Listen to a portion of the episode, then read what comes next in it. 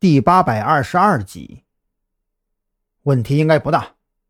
张扬也表现出略显心安的模样，转头看向雪儿：“马老三那边什么时候动手啊？”等黑狼的人顺利通过第二道检查卡，只要夏明一死，我们就可以撤离了。雪儿面色如常，说完这番话之后，用眼睛的余光瞟向车外的冷饮店。注意到雪儿的异样，张扬顺着他的目光看去，一眼就看出那对情侣有些不太对劲儿。可问题是，刑警队并没有负责对武警医院附近进行布控设伏。所以，张扬一时间也无法确定这二人到底是自己人，还是黑狼暗中布置的后手。怎么，你们怕了？黑狼见二人四目相对，氛围有些沉重，还以为事到临头，张扬后悔了。都到这份上了，怕也没有用了，祈祷一切行动顺利吧。说完这话，黑狼还真摆出一副虔诚信徒的模样。在胸口画了个十字，然后闭上眼睛，嘴唇呢喃着祷告起来。张扬见此，不由得一阵冷笑。他忽然想起来某位大佬的经典名言：“原谅他们是上帝的事情，而我们要做的就是送他们去见上帝。”像黑狼这样加入子午会多年的家伙，哪个手上不是沾满了鲜血呢？这种人的祈祷简直就是个笑话。在黑狼的祷告声中，时间一分一秒的过去了。那两辆医疗垃圾运输车在赵军的安排下，有惊无险的通过了第二道检查岗，而夏明所在的病房就在他们不远处的一栋住院部的楼里。随着倒车雷达滴滴声响起，运输车。缓缓停在地上黄线标出的专用车位上。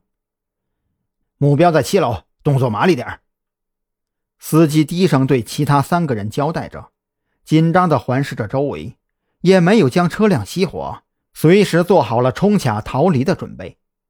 车内的其他三个人彼此对视了一眼，下车之后装模作样的穿戴上标有防化装置的工作服，走进病房楼之后。乘坐电梯直奔七楼而去。当电梯门缓缓打开的瞬间，这三人敏锐地察觉到氛围似乎有些不太正常。偌大的活动厅，只有一个胳膊缠满纱布的男人正在散步。护士站里面虽然有两名护士正在忙碌着，可他们三个总觉得那两名护士看过来的目光有些怪怪的。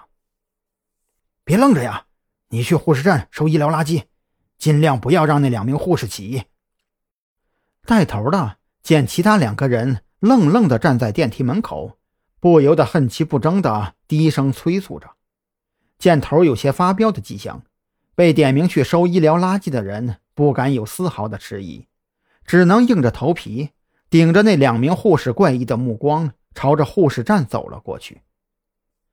收医疗垃圾的这人走到跟前。被那两名女护士盯得头皮发麻，下意识地低声解释道：“女护士笑了笑，抬手帮他打开护士站的隔门，顺手指向旁边装着塑料输液瓶和废弃一次性针管的蓝色塑料桶。